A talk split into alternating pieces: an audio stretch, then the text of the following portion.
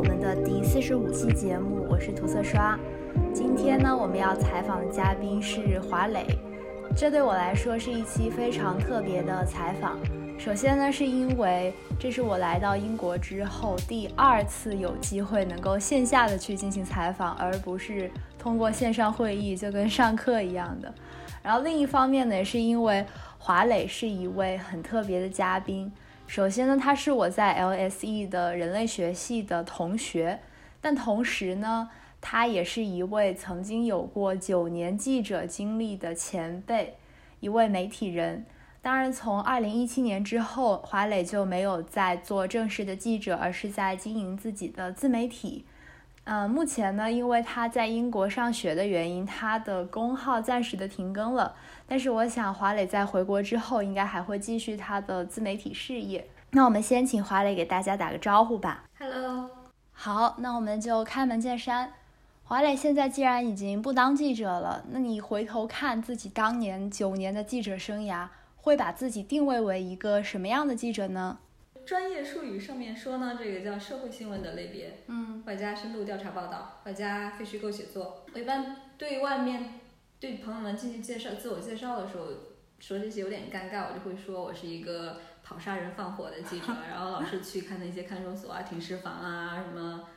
诶，性工作者服务场场所之类的，一般是这样的自我介绍。嗯，我下一个问题是。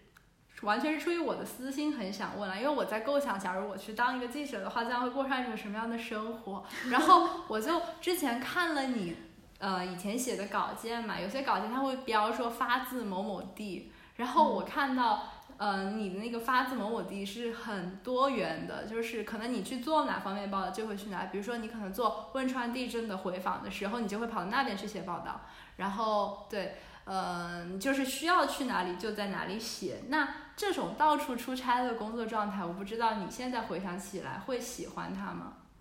嗯，我先插一句啊，就是每次我写的发自哪里哪里的时候，千万不要相信，因为我是一个非常职业的拖延症患者。比如说，我经常五一的时候会定一个很长的假期，我有发誓四月三十号一定要把这篇稿件写完，发自北京，对吧？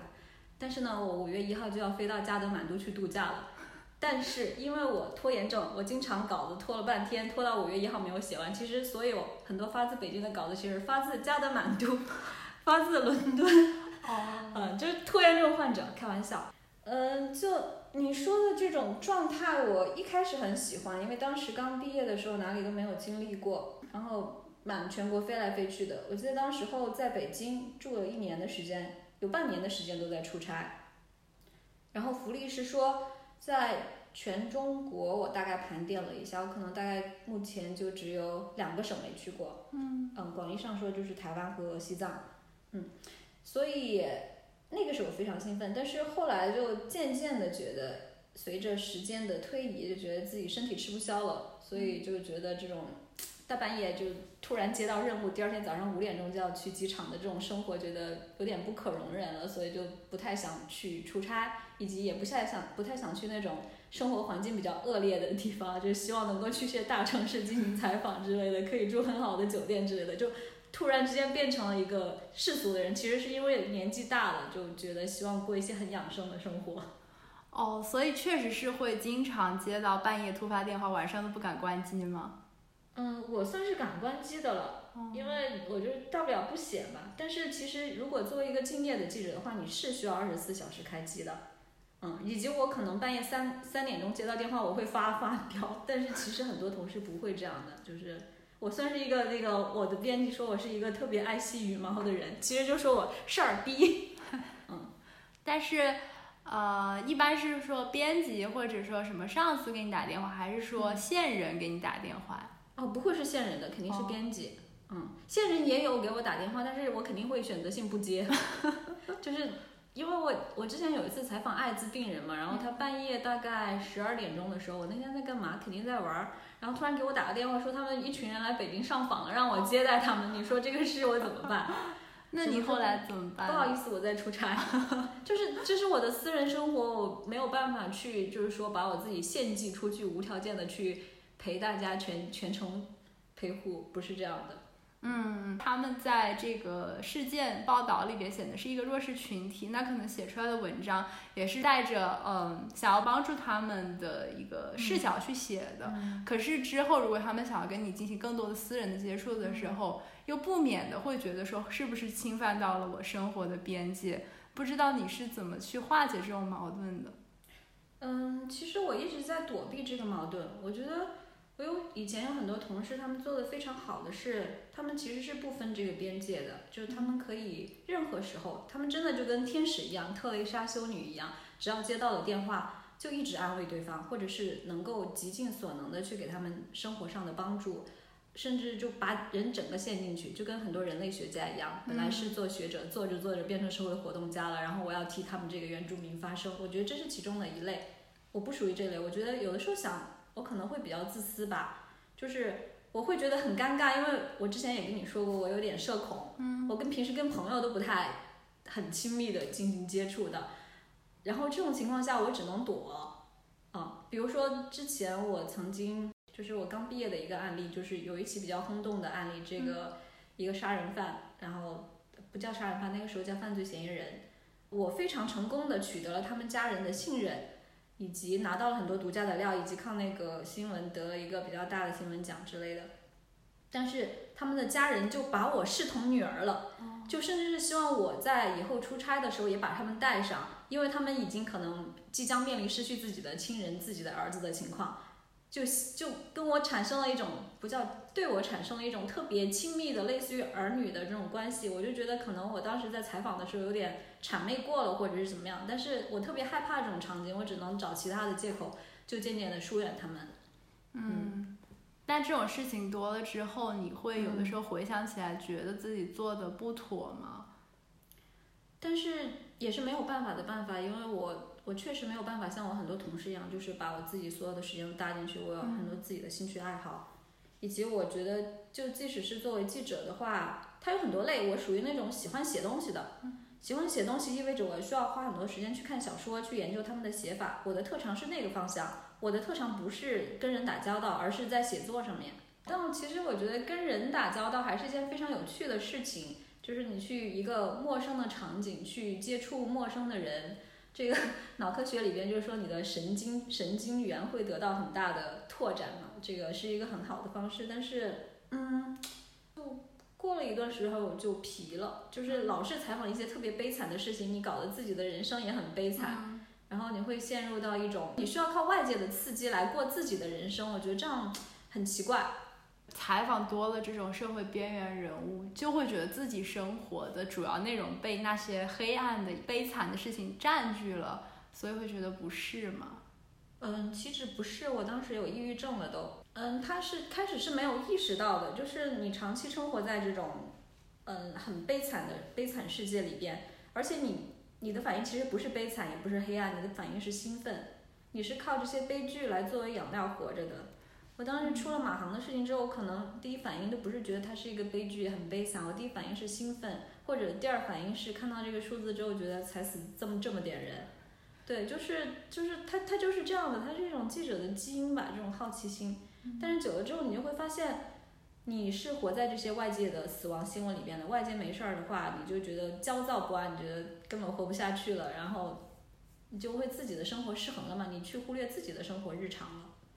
嗯，我感觉还挺难想象这种体验的。就是我自己，嗯，没有去直接的接触过这些人，但是我老看那些社会新闻，就是忍不住想看，就是最近到底发生了些什么不可容忍的事情。然后我看多了之后，我就会觉得很难受。然后我的下一反应就是说，再下一段时间我要屏蔽一下，不看这些东西。但是你说好像记者是把他们作为养料，是是因为一部分记者啊，一部分少部分一小撮。一小撮，但也可能只有这样子才能够成为一个怎么说呢？职业上更出色的记者吧，因为他会更愿意去扑到那些事情里边，随时保持这个敏锐的感觉。对我有一个同事，然后长得貌美如花，就特别喜欢跑矿难新闻。他不管，他是夜店女王啊！我这样说他肯定会恨我。她是北京，当年是北京的夜店女王，长得貌美如花，但是一旦接到电话，听说山西出矿难了，就当场连夜冲过去，比很多男记者都猛。她真的就是很开心，觉得在自己在做一件很酷、很刺激的事情。当然写了很好的报道，但这些东西你很难去绝对的去切割，就是说她的这种性格，这种靠时腐蚀或者识悲剧为食而兴奋，是不是一种变态心理，以及他做的这种报道，以及他这个职业，以及他的人生，就是这些东西很难去切割的。嗯，我觉得作为一个新闻的读者，可能和你真正是产出报道那种人的心态也不一样。就是读者始终觉得自己很被动啊，就是这个世界在发射一些很阴暗的电波，然后它打到你身上就觉得很难受。可是我也想过，如果我是那个可以直接呃到某个事故现场去接触那个阴暗的核心的人。我可能对自己定位就不一样，就是我不是一个被动接受的人，我可能把这个故事写出来了，然后我就产生一些社会影响，那这样子可能也会有一些在看英雄片儿，对，就是会有正向反馈的吧。当你去把它写完的时候，然后有很多人读了。就好像当时汶川大地震的时候，其实有很多记者也去嘛，然后去采访。我相信在去的那个时候是带着一种悲壮的英雄主义色彩去的，然后可以深入到很多很危险的地方，就也以及不顾自己的生命去到那些地方，肯定是有那种荷尔蒙的激素存在在里边的。但是后来有很多人结束之后回家之后就 PTSD 了，会感觉记者可能需要消化那个内容的密度比其他很多职业要高很多。曾经的记者就活在一种比较反常、变态的一种环境里边，去采访这种极端的事件，到事故现场去，或者和一些边缘人物接触的时候，你会紧张吗？担心自己的人身安危或者心理承受能力？嗯，就跟我刚才说的一样，就是其实我处在事件当中的时候，我的感觉其实首要的反应不是紧张，而是兴奋，或者有的时候。你说可能有一点点恐惧吧，但就跟看恐惧片儿、恐怖片儿一样，你觉得很很刺激，你就愿意去做这件事情，嗯。然后我觉得它是怎么说呢？脑脑科学它上面说的就是你的交感神经系统的这个战斗应激系系统，它就是一个混合着这种刺激又混合着恐惧、兴奋、紧张，它都在里边的，就整个调动你的全身的反应。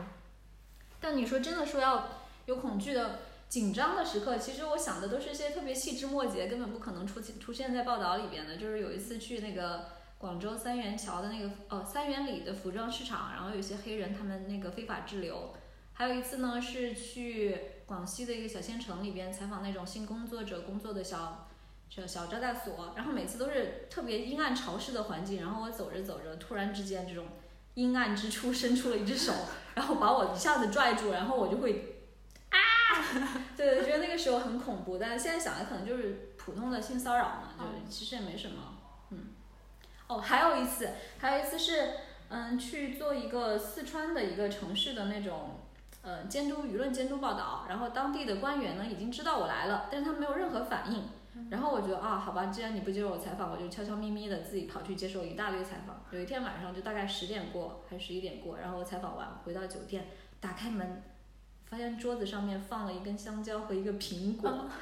我当时真的汗毛都竖起来，我想啊，他们是在以这种方式告诉我他们知道我来了吗？后来想一下，可能是酒店工作人员放的，对，但是真的很恐怖啊。但其实那种那种紧张感，它来自于说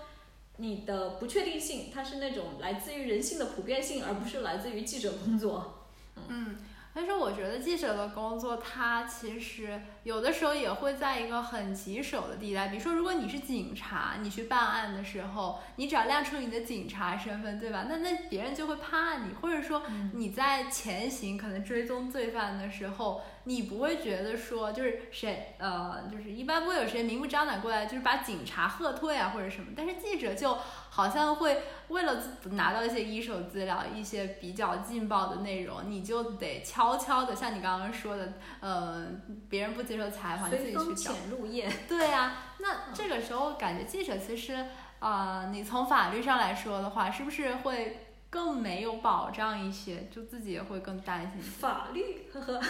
对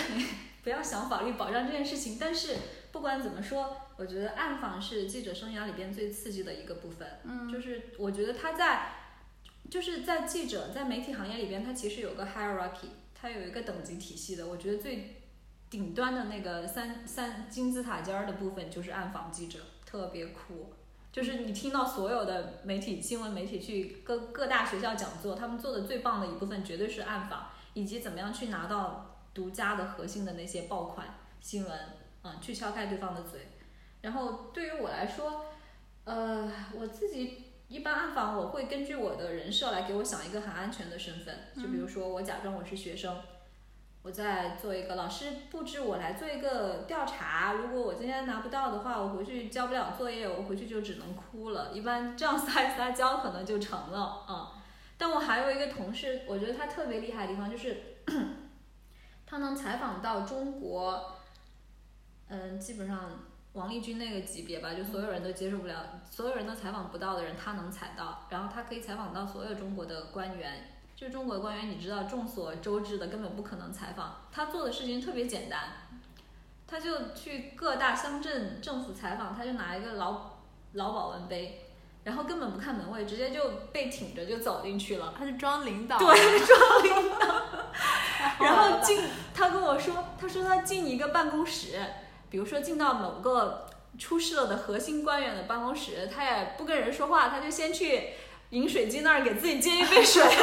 泡个茶，然后直接一屁股在对方面前坐下，然后开始这种娓娓道来讲述他们的故事。就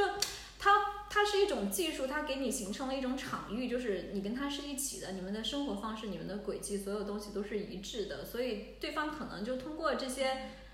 气场，就无形当中的改变了很多东西，而不像一般的这种很弱的这种记者，就是啊，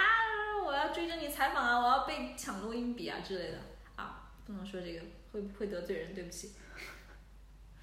听起来气场好强大，但是我很难想象他是说他一一当记者就这样子，还是说他肯定也是采访了一些，然后慢慢的摸索这个社会上不同人的这种气场培养出来的。这个事情我还没问过他，但是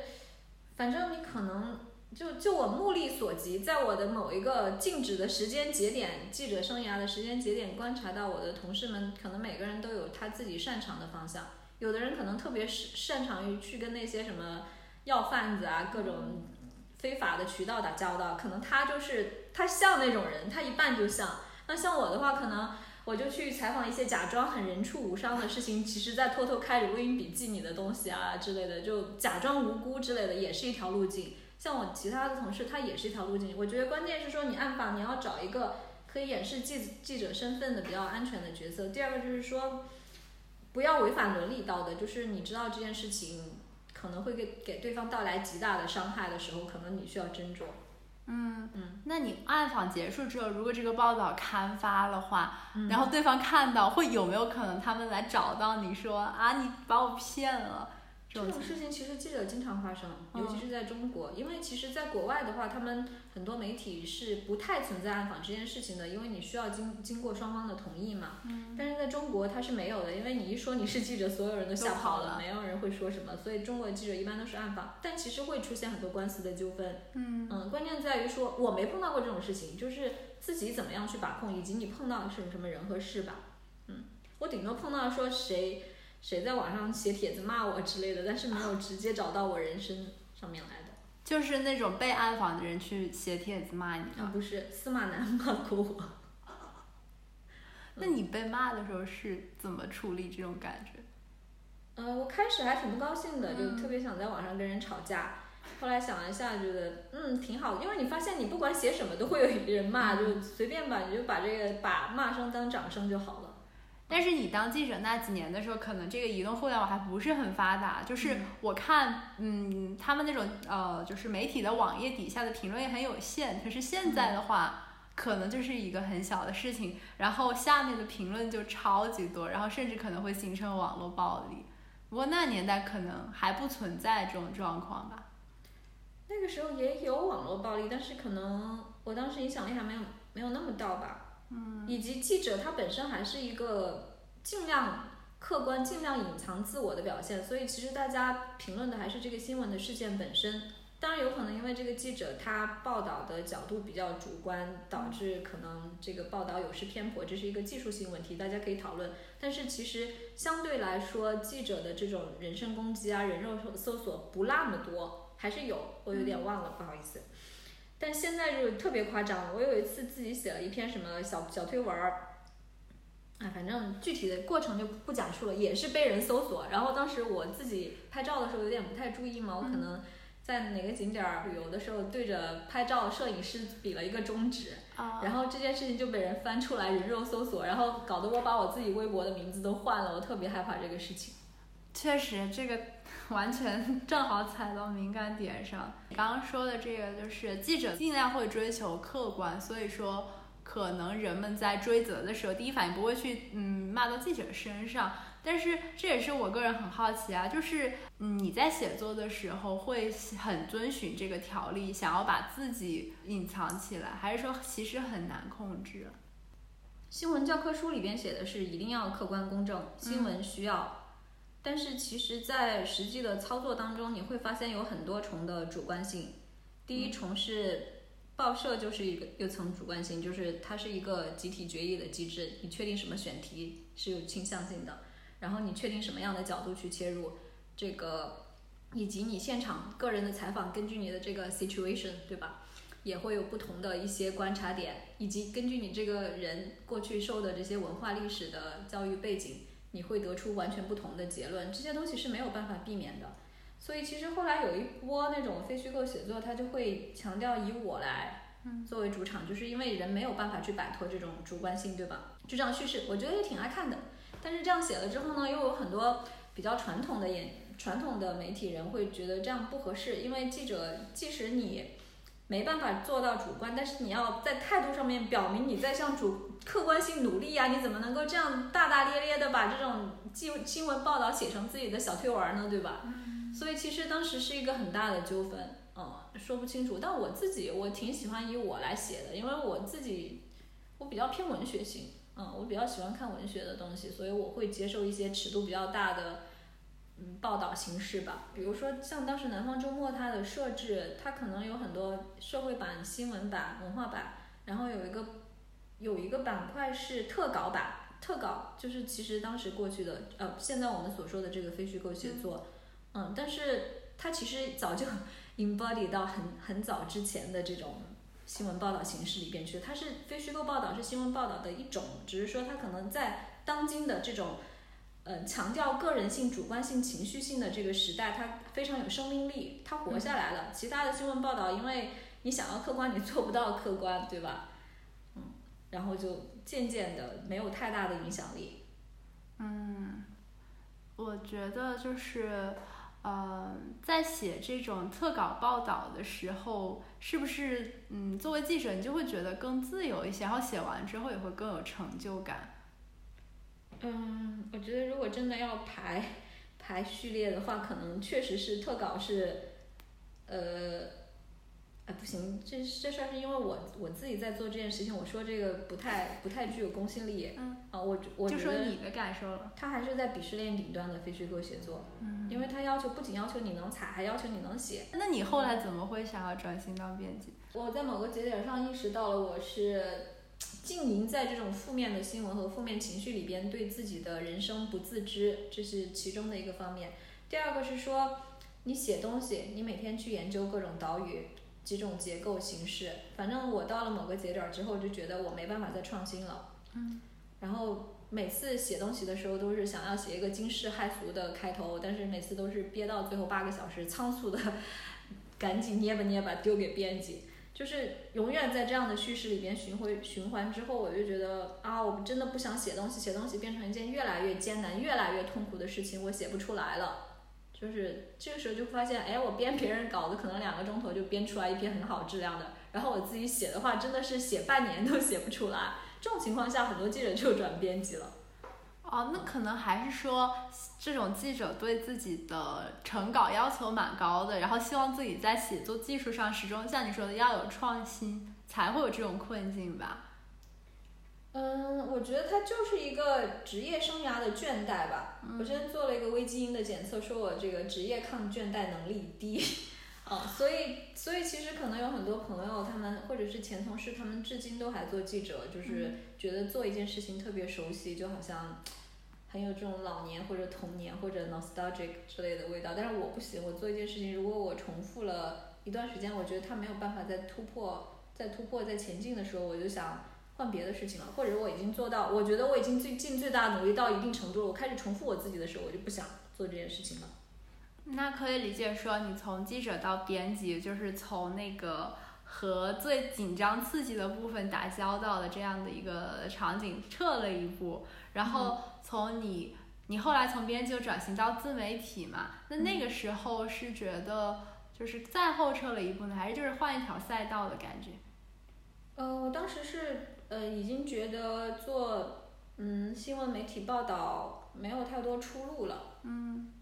嗯，就是首先是一些种种原因不可抗力，第二是因为个人的这种，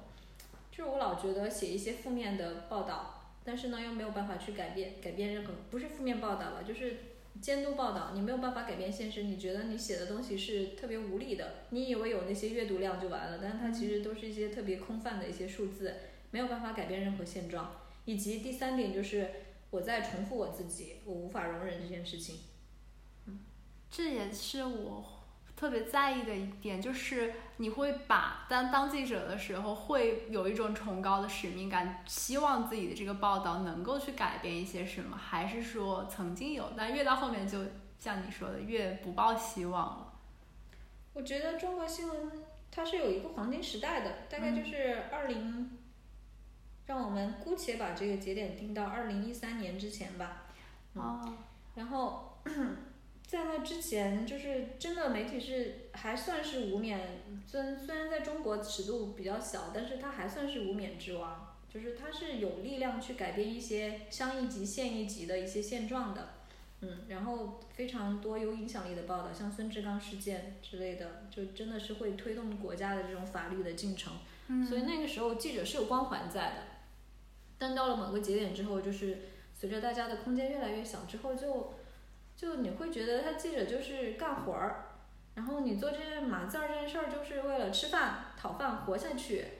就觉得很没有意思，他就没有这种光环了，就是整个说的韦伯说的 disenchantment，就是这种感觉，所以就感觉我自己在搬砖，然后就不想做这件事情了。我本科的时候上了一门课，那个老师他也是当了好几年记者，然后他就去读博，读完博之后回来当老师。当时那门课的名字就叫二零零三到二零一三，然后是吗？对、新闻中国的十个瞬间。然后你说的孙志刚案也讲到了，嗯记得那门课一第一节课，然后那个老师开头他就说，哦我之所以要选这个时间点，因为这是中国新闻波澜壮阔的十年，但是在这个时间点之后，也是说明大家撞得头破血流也没有结果的十年。就是我们一群大学生去上这个课，兴致勃勃的，他一开头就浇了一盆冷水。哦，我觉得当时大学的这些老师们肯定新闻老师们坑蒙拐骗了很多学子。我当年是学工商管理的，嗯，那怎么会去做到记者？就觉得新闻可能说这个老师分儿考好过，然后当时我准备考研，说他好过，然后好考试，一般都能及格，然后我就跑去选了两门新闻课，结果新闻结果老师讲的异常的好，就当时讲冰点事件，讲李大同，讲最后的粪桶之类的，真的上课课也可以听到泪流满面那种感觉，就突然觉得啊，这就是我要做的事情，然后就改新闻了。当然，考新闻研究生不用考数学，这是一个很关键的。哦嗯然后就研究生读了新闻，所以后来就顺理成章的成了记者。对，就觉得好像之前还没有觉得，就之前一般来说，一个人要给自己的人生定位，觉得找到自己擅长做什么事情是一件很很艰难的事情，因为大部分人都是在这种茫茫大海之中去选自己要做的事情。但是我当时做完新闻之后，就觉得一切都特别顺，嗯，就是学了新闻，然后迅速的进了中国最好的媒体实习，然后拿到了很好的媒体的工作 offer，然后做了一些一下一上来就做那种全国的大案要案之类的，就没有觉得很难，就当时就觉得特别的顺。但直到是你说的这个二零一三年之后，我开始觉得茫然了，觉得我到底要干什么？也可以说，其实如果大环境没有变化的这么剧烈的话，不一定你个人就会忽然有这个转变。但是时代就在你身上也，它的波浪也打到了你的身上。时代打到了每个人身上。那种时候我就想一下九十年代的 中国下岗职工，对吧？我觉得其实它它其实是一种人的生的人生的困境，它不是我自己的困境。就是你，我觉得一个人他前段时间不是有一个词，不是词，有一个人类学家他说的那个词不叫 slow death，就是慢性死亡嘛，就是大规模的人口，当你就在工业社会、资本主义社会里边混吃等喝、躺平的时候，就是你的人生的终结开始嘛，你就在慢性死亡。那其实。如果我们老是重复我们自己，然后老是觉得好像我只要靠着过去年轻时候的一些努力，我就可以一辈子走这条轨道了，就就这样按照惯性来生活，我觉得这也是一种 slow death。嗯，对我来说的话，我觉得喜欢的一种状态，可能也是为什么我成为新闻人，前段时间成为新闻人的原因吧，就是这种好奇心 curiosity。就你觉得每天都需要获得新的东西，你才觉得很开心。你觉得那是你生活很重要的一种养分。那也可以说是你对这个时代的变化以一种积极的方式去接受它了。就是你觉得我不能够去白头宫女闲坐说玄宗的这种感觉，而是说既然时代改变了，我就我也改变，过我新的生活。其实，如果一个人他的 agency 就是他的创造力、他的能动性越强大的话，他始终始终是有办法可以去绕过这些东西，去还是发挥他自己的创造力的。其实我特别喜欢的是这个部分，就每次听到这种时候，我就觉得好燃啊，就是事在人为的感觉。反正不管怎么样，你你可以去改变一些东西，你可以做一些事情的。嗯，不管在任何环境里边，就是即使到今天，你就还是会以这样的一种信念激励着自己了。是，虽然虽然有的时候我激励的激励着就垮了，就泄气了，但是我仍然觉得这个，嗯，只要我想起来还是会很燃的。你现在不写调查报道了，但是你仍旧通过做媒体人的身份，能够不断接触新的东西，给自己刺激，了解社会。我还是挺喜欢媒体这个行业的。嗯，首先是我我喜欢文字符号的沟通的形式，第二是我喜欢跟人的沟通，就是。然后第三，我觉得我在信息传递这件事情上做的还算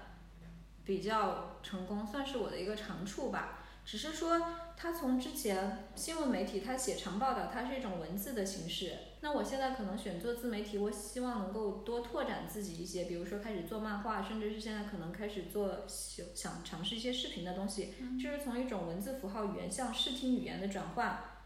我觉得还是一种属于自己语言系统的扩散。就好像我跑来英国 想读一个硕士，但就是从中文系统到英文系统的扩散，就但它背后拓展，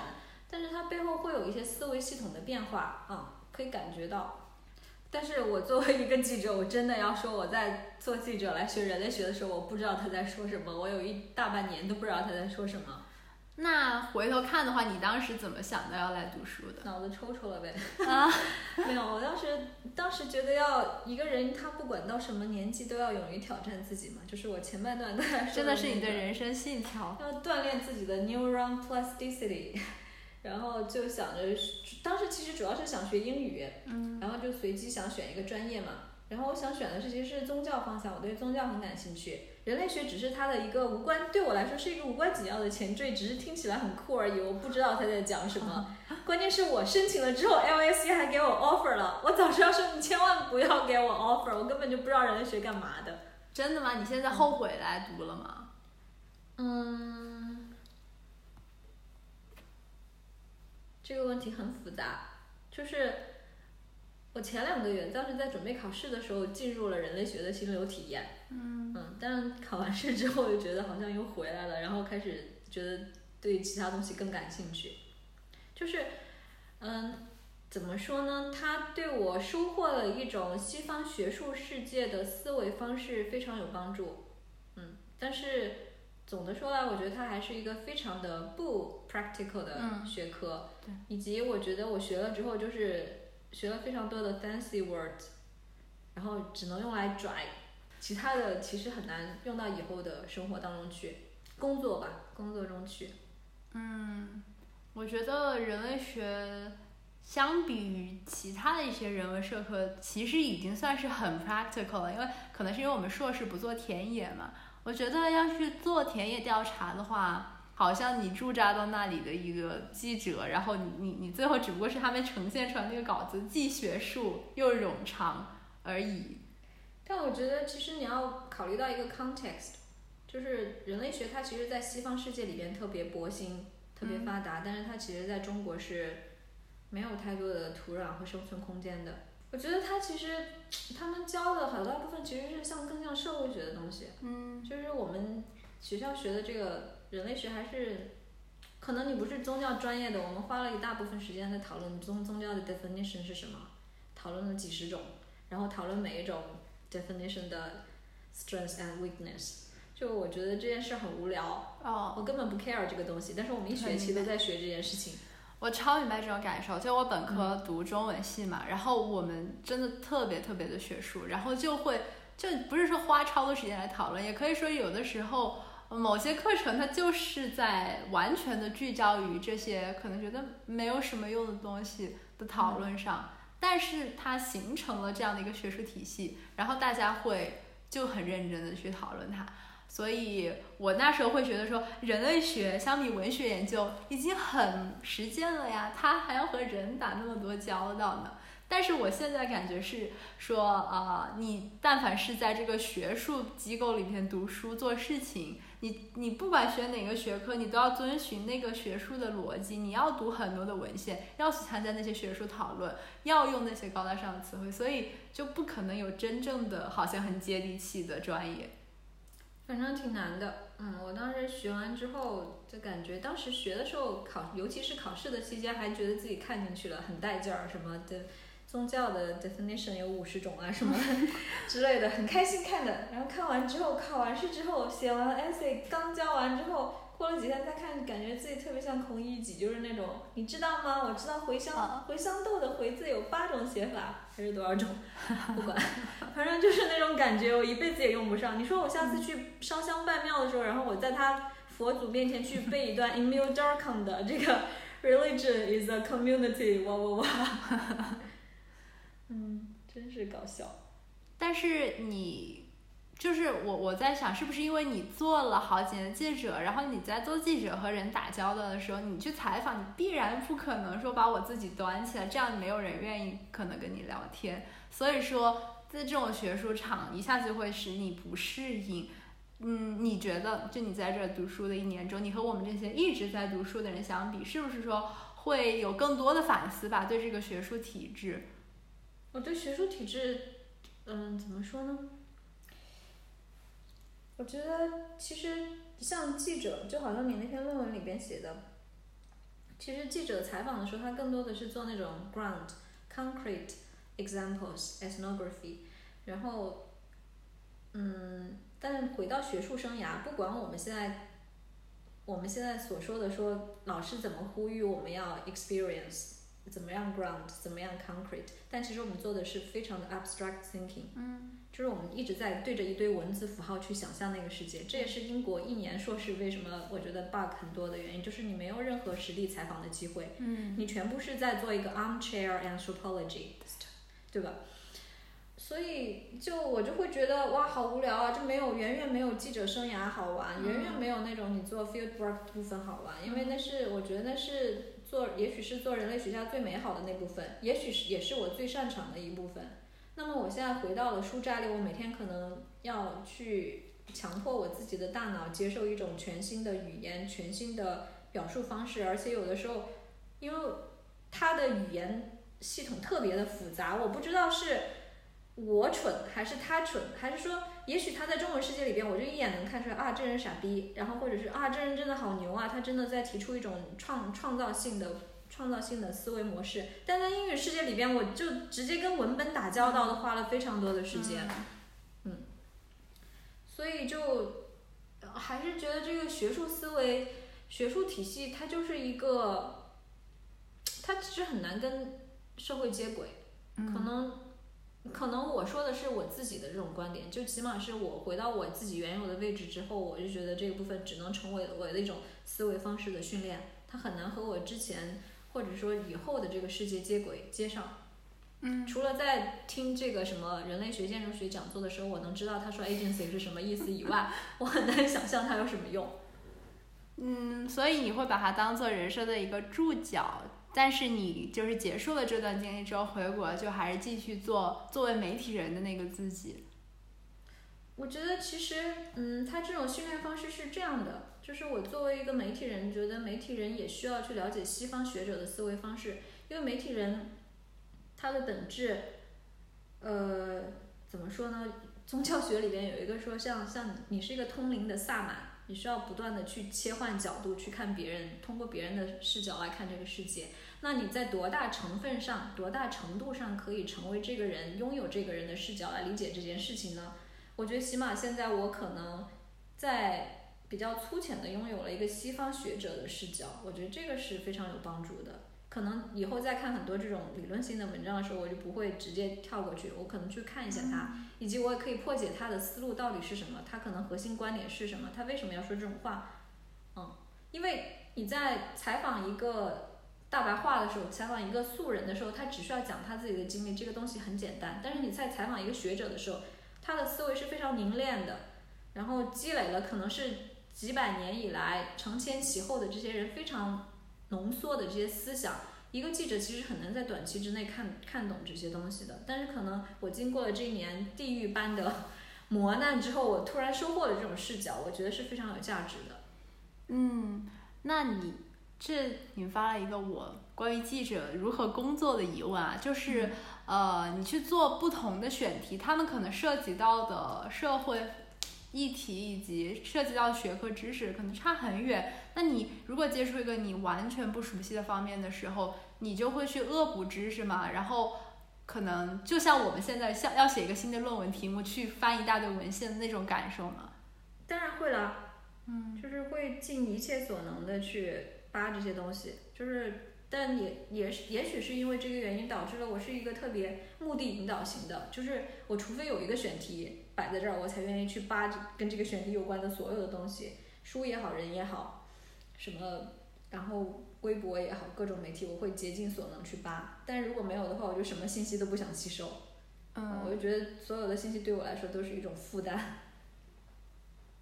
我也觉得信息看多了就会很负担，所以才觉得就是做媒体人这个职业其实是对人的本性有很大的挑战，就是人接触那么多的信息。必然会感到疲惫，可是你的职业又要求你不可以停下来，要一直摄入。我觉得人在面临信息的噪音的时候，在面临 chaos 的时候会觉得很疲倦，就是东一下西一下，所有东西涌过来淹没你的时候，你会觉得很疲倦。但是你当作为一个记者去进入这个事件的时候，不太一样，因为你需要靠你的思路去捋清这件事情，并且把它输出出来，它变成你的一个产品，甚至是作品的时候。就非常清晰了，就你觉得它对你来说，它就是你的一个 masterpiece，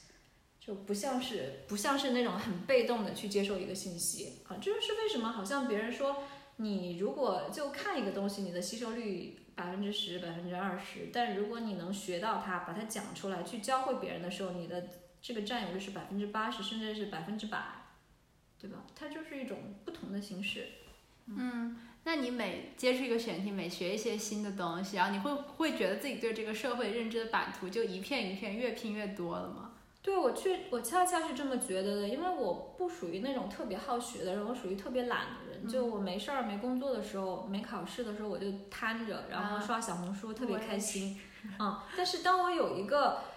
有一个 trigger，有一个我特别好奇的点的时候，让我去介入它，然后。我就会把它所有的东西掘地三尺，把它周边的所有东西都扒出来。那随着这些点，这个版图上的点越来越多的时候，它自己连成网的时候，你发现其中的链接连接的时候，会特别开心，很兴奋，就莫名其妙的，你突然觉得，哎，原来你已经把这个世界掌握了一大半了。或者是你在某一个领域学科里边碰到的一些东西，在另外一个学科里边，突然之间你就发现它们之间的相似性，你突然觉得另外一个学科你顿悟了。我觉得那种感觉是特别兴奋的，但我真的觉得记者对这件事情是非常有帮助的。嗯，我开始是因为我听课没听懂是什么意思，我全学一整年都不在线，但是我最后两个月爆发了，就我突然觉得就英语也突飞猛进了，然后可以跟每个老师沟通了。我觉得最好的记者，嗯，就是要在最短的时间之内打开对方，因为其实尤其是你在做这些调查。报道的时候，对方是很持很强的戒备心的，他必须要信任你这个人，然后，嗯，或者是他要你，你要让他觉得你们俩是在一个对话的场景里，而不是你在敌对他、针对他。嗯，当然法拉奇可能有他的办法啊，但是说，就尤其在中国的语境之下，你要让对方觉得好，你懂我，我们就是一起的，你完全知道我在想什么，甚至是你没有说出来的话，我可以帮你说出来，我还可以给你共情的时候，他他会接你的语气词。这种时候你就大概知道，哦，原来他是这种态度，没错了，就是一种 confirm。嗯，可是你刚刚有提到嘛，就是自己其实蛮多时候很社恐。那我觉得这听起来和社恐属性有一定的矛盾哎。就是如果社恐是不太愿意主动去和人交流，可是在记者工作中不仅必须要和人交流，而且你还要很善于和人交流才可以。我觉得是用人类学的话说，就是不要在。introvert 和 extrovert 之间设置 dichotomy，人经常是一种特别符合的一种状态，以及社恐不代表他不能社交，嗯，只是说我我的这种社恐是说，可能我大部分时间是需要通过独处来汲取能量，来储蓄自己。我觉得过度的去在跟大面积的人交流，或者是说跟一些我觉得无意义的社交方式，我觉得特别消耗我的能量，但是不代表我不能把这件事情做好。我把它做好，但是也不代表我能特别 enjoy 它，嗯，他们之间不存在那么 绝对的关系。嗯，就比如说我在录播课要去采访的那些受访者，我也不认识。哦，我在网络上面联系他，因为我不是某一个大媒体的记者了，我只是一个普通人，然后就对他好奇，我就有一种他分出时间给我，我很感激他的心态。所以啊，去去聊天之前，其实自己很多时候就有些胆怯。呃，如果下一周我要去采访一个人，我上一周的时候，每过一会儿我就会想到这件事情。但是等我到那儿去和他见面了之后，那一瞬间好像我就进入那个状态，然后就是我说开场白，然后就开始了。但是结束之后，我也有一种如释重负的感觉，就是啊，这个任务又完成了。所以我会觉得我自己很社恐。但是如果每次都这种波澜，我就觉得好累，好希望自己能够调试到说，呃，根本无所谓，见谁都能够直接聊，觉得这样更有底气。我觉得其实你在做这个播客。跟不同的人、不同的职业、不同的性格聊天的时候，你也在搜集一个人类的样本，对吧？嗯。当你聊的人越多，你碰到的人类的类型越多的时候，你自己心里边就有底气了。你之所以害怕，是因为你可能刚毕业，你是个学生，你可能之前接触的样本都非常的单一，都是跟你一样年纪大的学生样本。但你现在可能要接触到在社会各行各业工作的人，以及可能有很多有很奇怪的经历的人。但是我相信你，随着这个过程，做自媒体播客的过程，跟越来越多的人聊天，你会战胜你这个胆怯。就是最后你发现，哦，原来他们之间是有一些 pattern 的，就跟人类学家一样，你可能发现了他们背后共同的一些公式。然后可能每个人他在碰到这种场景的时候，这类问题的时候，他们都会怎么样？然后当你敲不开他的嘴的时候，你用怎么样的方式又可以敲开他们的嘴？你收搜集了这套方法之后，你有了你自己的方法，并且可以破解每一个人的时候，我觉得基本上你就有底气了，而且可以可以很快这个过程。尤其是当记者，你接触的样本实在太千奇百怪了。那你当了记者之后，就是是不是会觉得自己成长特别快，就是迅速变成了一个中国社会的老油条？是的，我就我刚刚也想到“老油条”这个词，真的是这样。但我可能属于我性格有点那种。我挺好强的，有点那种初生牛犊不怕虎的那种。我从小就是敢冲到我妈办公室、领导办公室说：“你为什么对我妈不好？”其实就是我妈可能白天跟领导怎么回家跟我嘟嘟几句，然后我第二天就冲到她领导办公室去了。然后我从小就这种性格，所以，呃，嗯，所以我就会在接触不同的类型的人的时候，我没有那么。怕别人不怎么样，我如果别人真的对我怎么样，我就说你傻逼，我会这样想，我会进行一个外部归因，我不会归到我自己的身上啊。当然，可能很长一段时间之后也会自我反刍了，但总的说来，我是没有太多这方面的顾虑的。嗯，我只有在那种公众场合，所有的目光都聚焦我的时候，然后我需要做一个自我介绍的时候，会感到很恐惧。嗯，那作为一个所谓的老油条的话，你现在。就是你平常看新闻，如果再看到一些就是群情激愤那种很夸张的新闻，你会觉得见怪不怪吗？还是说，嗯，还是会被气到啊？或者说，还是会感到一种正义感冲上脑门那种感觉？嗯，我现在首先我首先很少看新闻，第二是我现在看大部分新闻都没什么反应了，可能是因为中国的新闻很多都出不来。嗯，也可能是因为我看的各种类型都看多了，然后反倒是有的时候看小红书还觉得挺惊奇的，就是你会发现这些信就是建筑报端的这些经过审核的公开的信息可能越来越贫瘠，但是这些民间自我涌现的这些自媒体什么的就很有趣，尤其是我最近看吃播，我都发现了好多奇奇怪怪的类型，嗯包括那个就是我有一天深夜突然刷到那种 一个。就是她就是一个湖南的一个打工妹，可能回到了自己的家乡，然后该不知道该做什么，可能就开始每天做饭给民工盒送盒饭。嗯但是她每天会教你两个菜，然后做的特别好，说今天我要给师傅做饭了，做两菜一汤，然后给师傅再加一个什么绿豆冰沙呀之类的，然后再拿到工地上卖，然后很快就卖完了，今天挣了一百八十块钱。他会把整个过程都拍下来，加上那个博主长得很好看，嗯，这是最重要的可能，嗯，然后就觉得哇，你觉得好治愈，就民间自有人间自有真情在的感觉，因为他就突然通过一个自媒体流量观看的方式去解决了一个资本主义里边最不被剥削的最底层人，他们有办法通过八块钱、十块钱的盒饭，就这个价格去买到一个质量非常高的盒饭，这是我们这种生活在伦敦这种资本主义国家可能花一百五十块钱都吃不上的盒饭，特别的精致。嗯。啊，我就觉得哇，这种状态好好啊，就是你会发现这个社会真的有好多不同的涌现，嗯，我很喜欢这种感觉。所以你其实很喜欢自媒体这样的一种新的形式。它有好有坏吧，但总的说来，给我的目前给我的新鲜感是大于我对它批判的部分的。但你知道，这现在这个时代，它是一个开放的时代，也是一个不断前进的时代，它总会有新的信息点出来的。就是你现在其实总体就不太关注新闻了。我现在不太关注新闻，我觉得它就是一堆信息的排列组合，就六六 W 的排列组合，嗯，没有太多很新鲜的东西。你从记者转到编辑之后，后来又从编辑转行做自媒体，在自媒体的公号上面是以一种呃漫画的形式呈现一些比较科普搞怪的内容。这个内容感觉和调查报道的那种调性会非常的不一样。你会觉得这种休闲搞笑的内容是对你自己之前经历的很多社会黑暗面的那种疗愈吗？嗯我觉得有这种有这种情绪在里边，因为其实我在做媒体的后期的时候，在做记者后期的时候，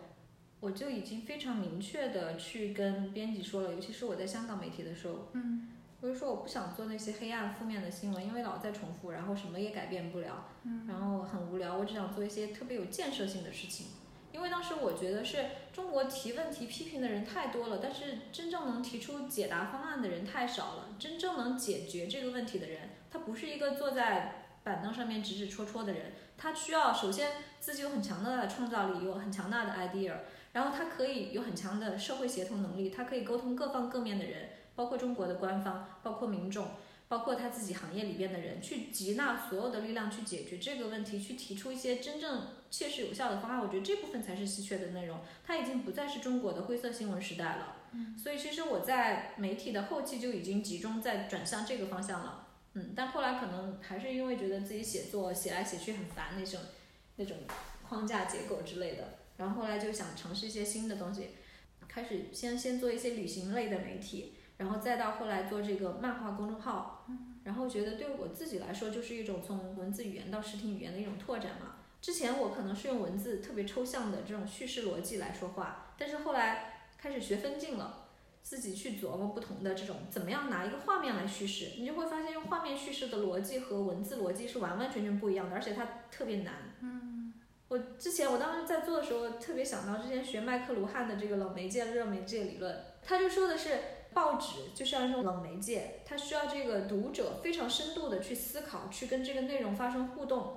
它是一种非常冷的介质。然后像电视呢，就是填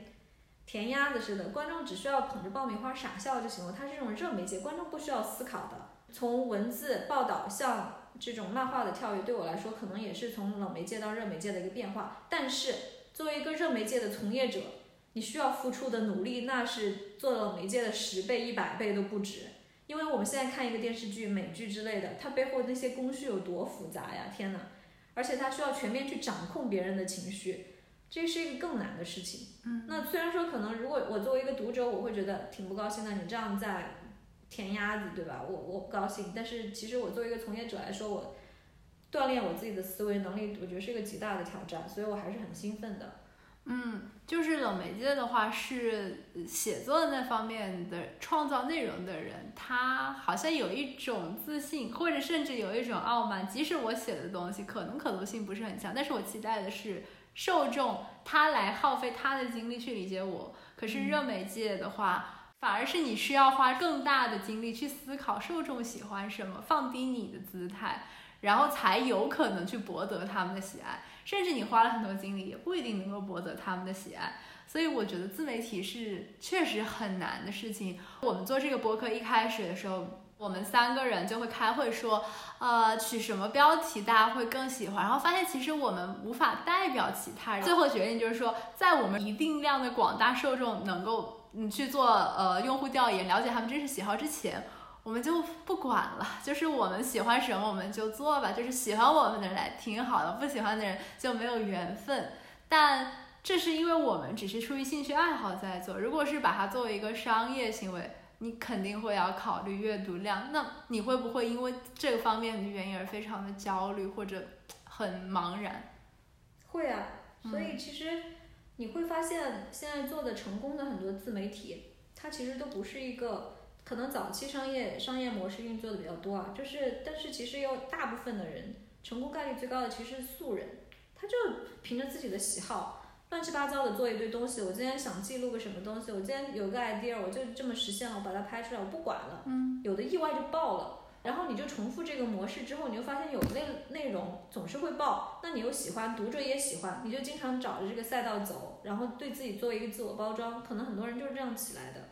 就莫名其妙。嗯，就很多人都不知道，就乱拳打死老师傅那种，反倒是很多传统媒体人，他特别一本正经的要去做一个东西，然后砸了很多资本在里边买流量或者也好，但是也就始终平平，就大家觉得没有那种人跟人之间的这种真切的体验。那但是你说你想要去做一些建设性的东西，可是有的时候讨大众喜欢的东西，它不不一定会很建设性。我觉得这恰恰是传统媒体人过渡到自媒体、融媒体时代，他需要承担的一种使命感。因为其实现在这个时代，大部分人他就是满足于奶头乐嘛，嗯，他就是去把自己沉湎在这种很无意义的信息里边，哈哈哈笑过了，非常情绪化的、两极分化的这种东西，就没有客观理性或者是真正有价值的内容，恰恰是沉默了。但是我又觉得。那那是因为，其实是因为传统媒体人很多很懒惰的状态，因为传统媒体人他不应该去满足于自己前半生的所得和光环，他应该不停的去掌握新的这种传播语言和传播的方式，并且去用火这些东西，然后把他们所承担的那个崇高的使命感，通过现在大家喜闻乐见的方式来传播出来，做到双赢，而不是我就是清高，你们就是看不懂我在说什么，哎，这个时代完了之类的，我觉得这是一种。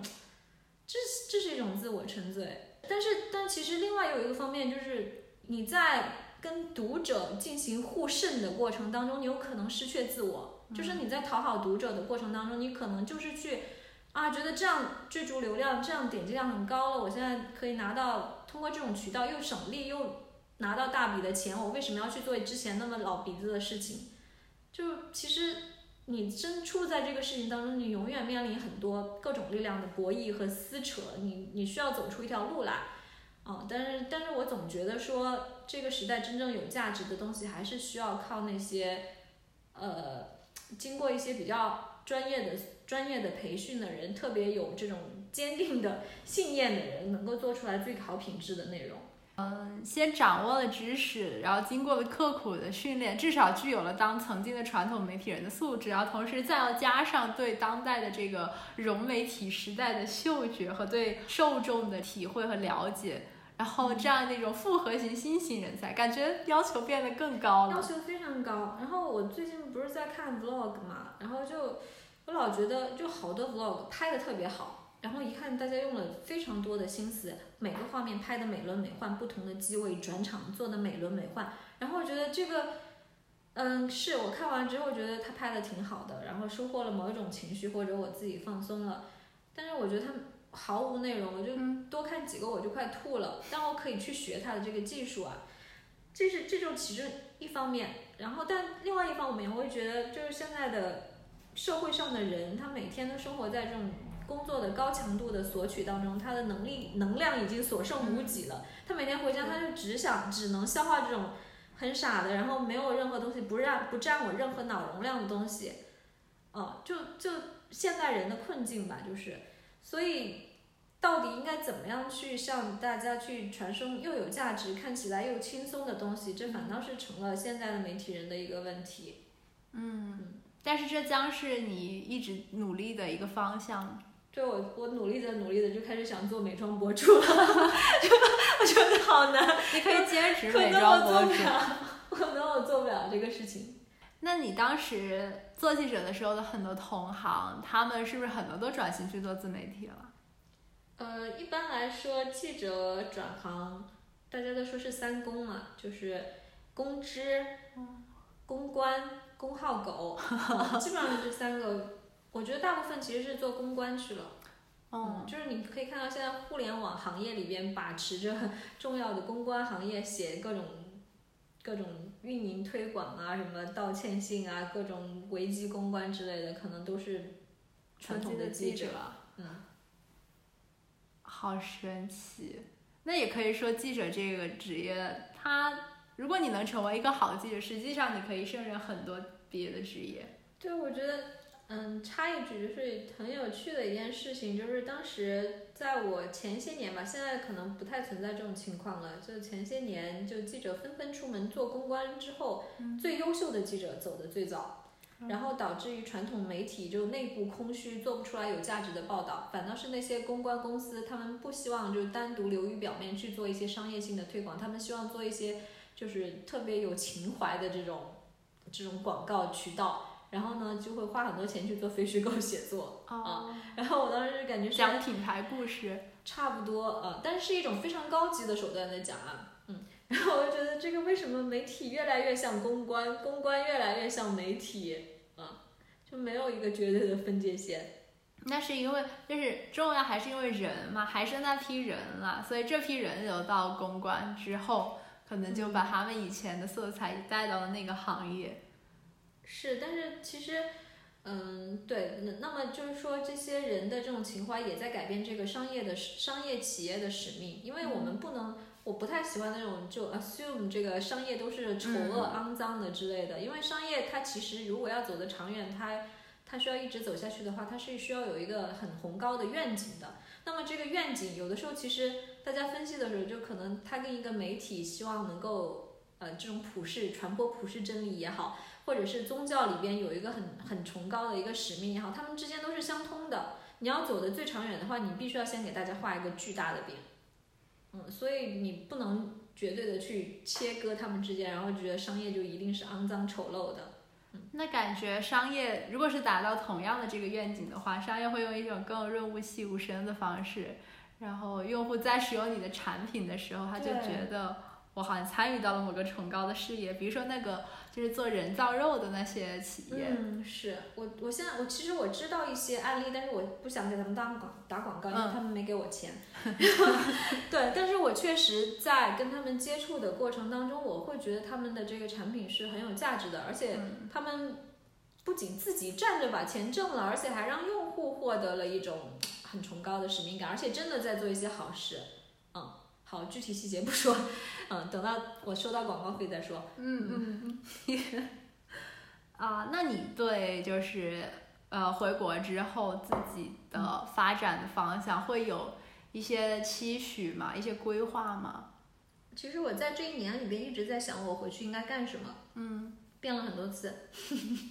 不得不说变了很多次。嗯，最后开始觉得我也许可以走学术的路线。嗯。后来觉得。博。No, never，就感觉一年老了好多。我读博这个感觉这辈子就完了，除非我跟我这个跟回国开一个尼姑庵没有任何区别。No，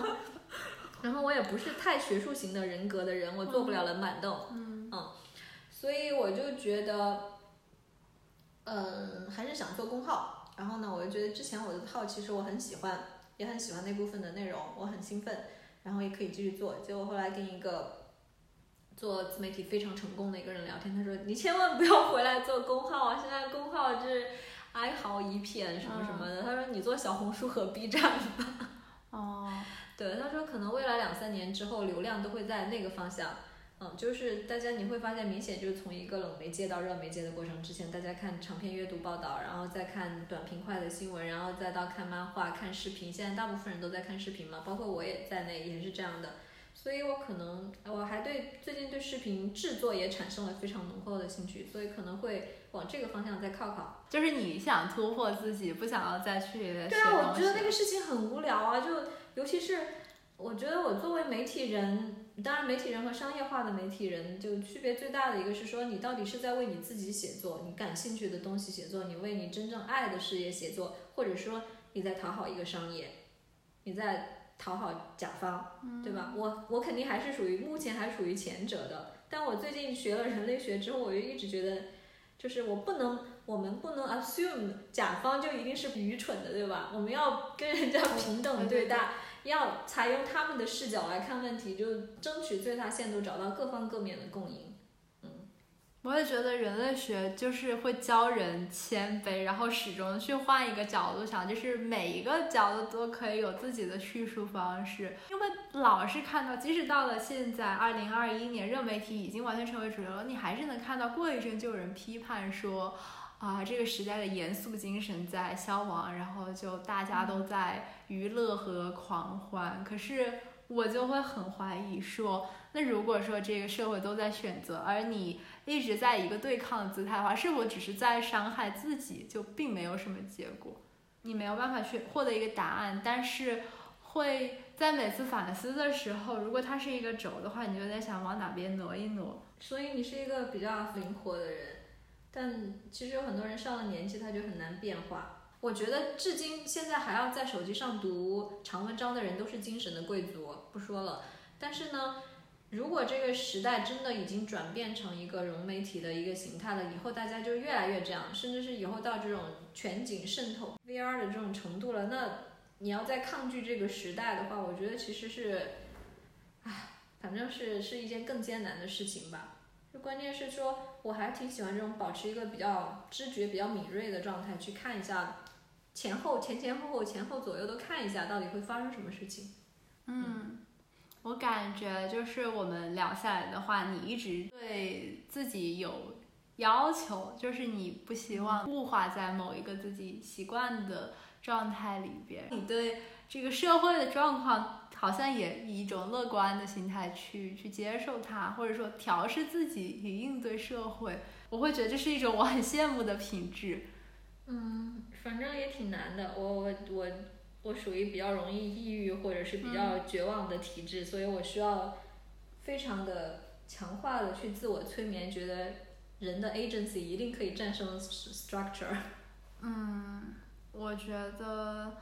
就是。不管自己在抑郁的时候相不相信，但如果说在非抑郁的时候，可能只有用这种方法给自己鼓气吧。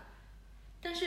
我之前看过一个段子，他好像说的就是说，你你不要假设人真的就这么容易抑郁，因为你抑郁着抑郁着躺到第五天的时候，你可能就突然弹起来，开始做很多很多的事情了。所以我现在就处于情绪低落的时候，我就让他先低落着，但是我知道可能到了某个节点儿，就是。花自开，水自流。你突然弹起来，突然想开始想，你要报一个 storyboard 班，或者是你要开始学这个剪剪辑片子的之类的，就是他总会报一些新的东西出来的。不要小看人性的力量。嗯，啊，好期待你拍一个新的片子出来。我也期待，但首先我得把脚本写出来。好呀，嗯，那我觉得今天好像聊的差不多了。那就特别感谢华磊来 Ask 一百跟我们聊天，然后华磊跟大家 say goodbye 吧，拜拜，拜拜大家，拜拜。感谢收听 Ask 一百，这里是投球手涂色刷，发自东八区临时区，从智性的太空慢慢着陆，让我们再次回到生活。下次同一时间。让我们外星再见。